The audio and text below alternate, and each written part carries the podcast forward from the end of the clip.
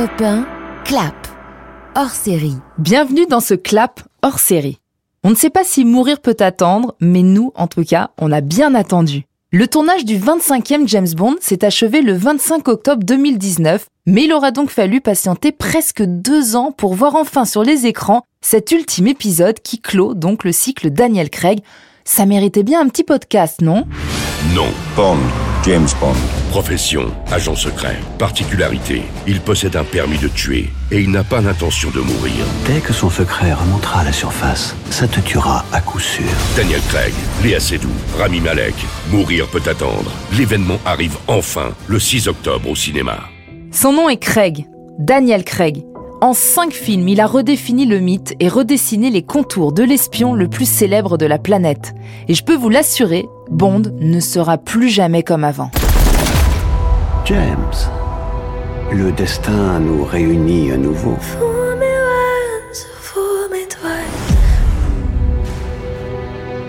Nous éradiquons des gens tous les deux pour créer un monde meilleur. There's just no time to die.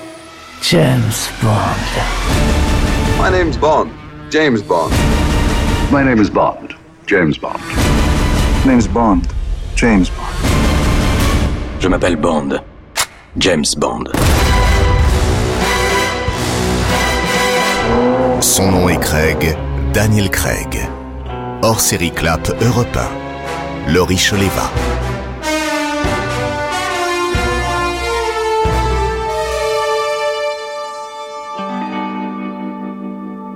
Depuis que c'est lui euh, qui est James Bond, ils ont devenu beaucoup plus action, beaucoup plus dur. Plus de légèreté, drôle, plus de glamour avec Pierce Brosnan, par exemple. Et avec Daniel Craig, c'est devenu vraiment un peu dark. Son James Bond, il est plus sérieux, il est moins charmeur. Mais ça aussi, ça va peut-être avec les acteurs. Lui, il est plus euh, battant, euh, soldat, fort. La voix que l'on vient d'entendre, c'est celle d'Olga Kurilenko. Elle connaît bien le James Bond de Daniel Craig et pour cause, elle a passé des mois à ses côtés. Elle jouait Camille, la James Bond girl de Quantum of Solace. Elle est donc bien placée pour en parler, et pour elle aussi, il y a eu un avant et un après Daniel Craig.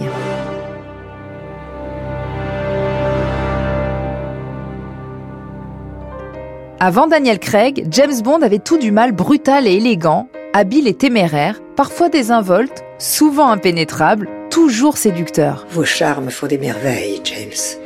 Elles font tout pour vos beaux yeux. On connaissait finalement très peu de lui et de sa vie. C'était un personnage qui se résumait avant tout à ses actions. Buveur invétéré, on savait par exemple quel était son cocktail favori. Vodka martini, au shaker, pas à la cuillère. Mais en 20 longs métrages et 5 incarnations différentes, on en aura appris si peu sur son parcours, ses doutes, ses racines. Mais ça, c'était avant.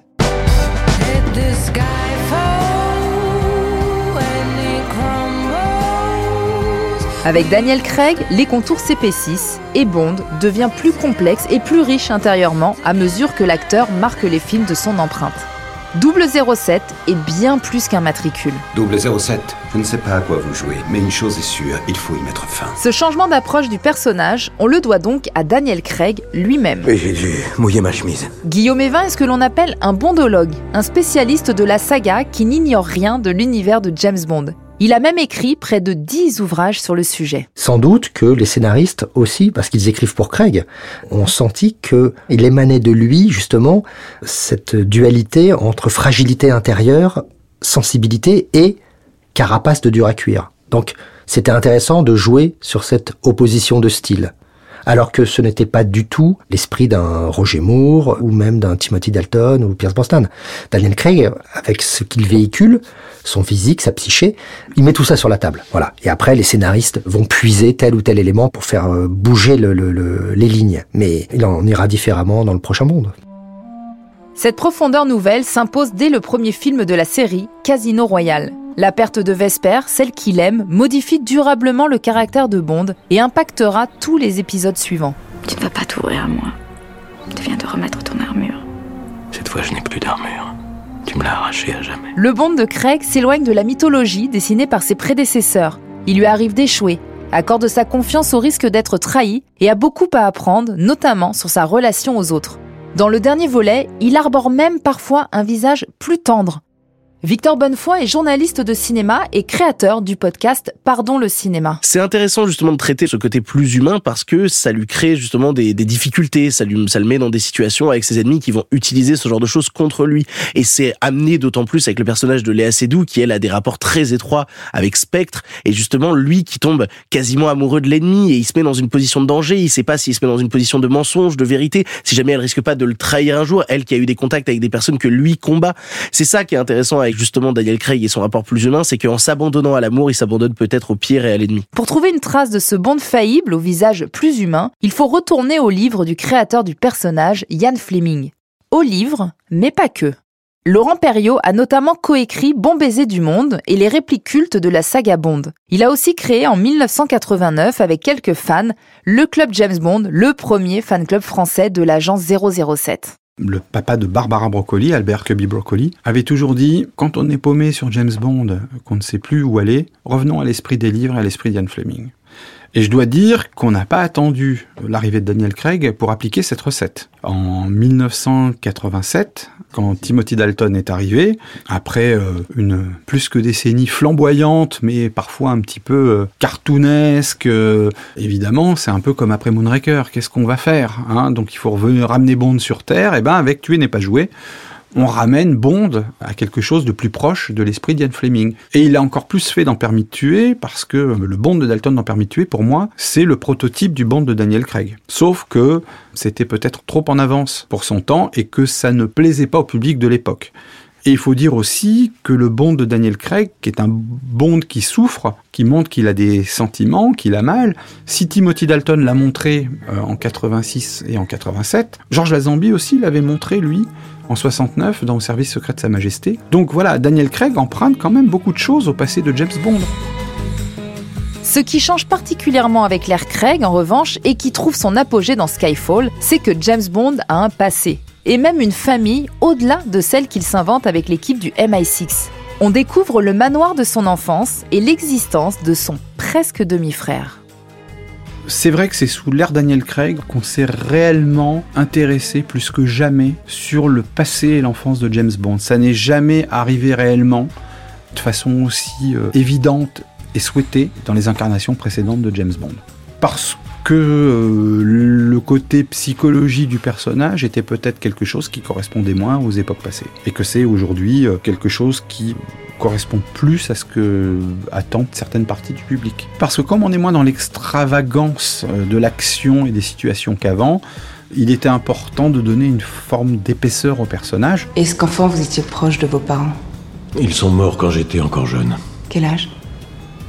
À l'âge où on peut se souvenir. D'après Laurent Aknin, auteur de Mythes et idéologie du cinéma américain, James Bond était un héros désincarné, sans domicile ni passif, un archétype. Aujourd'hui, le personnage a été reconstruit, il affronte ses traumatismes et ses doutes. J'aimerais tant pouvoir te délivrer.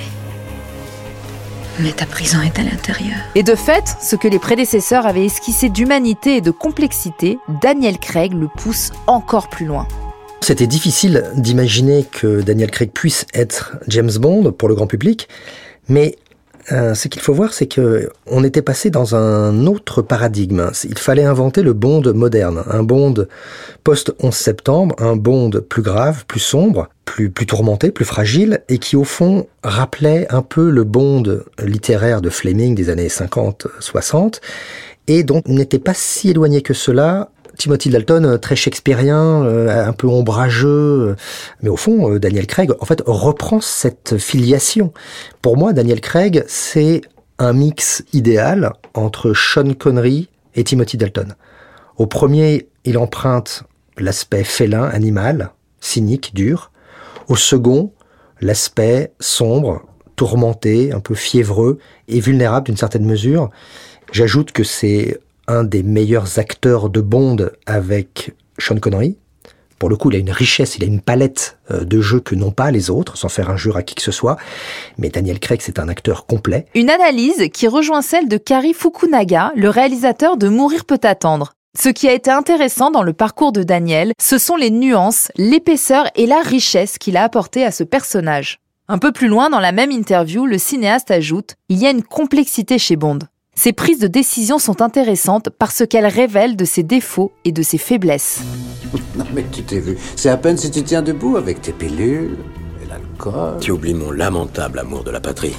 Aujourd'hui, James Bond est devenu un héros sans repère, dont les failles et les contradictions résonnent avec celles de notre époque. À l'image peut-être de son pays chéri, l'Angleterre, coincé entre le délitement de son ancien empire et les incertitudes du Brexit. L'Angleterre, l'Empire, le MI6.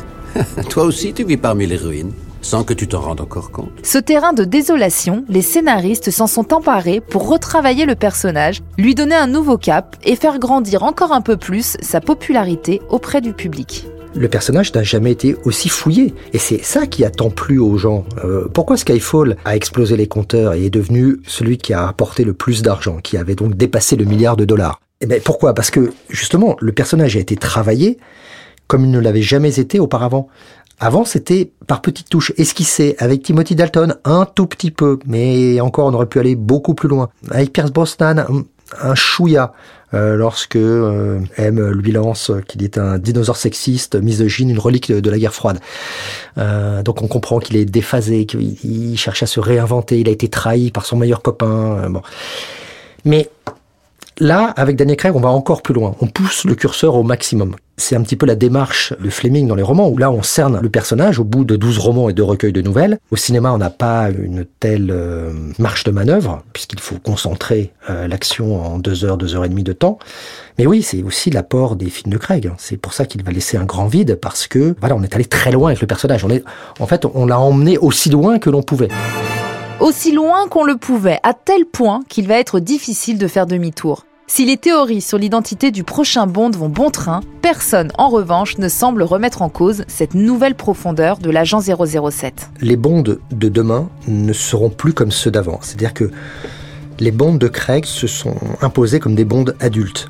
Et avec ce volet un peu sombre, plus en intériorité, on va davantage fouiller le personnage, mais je ne crois pas qu'on puisse revenir à des bondes légers, un peu insouciants, déconnectés des années 70 ou 80. Impossible.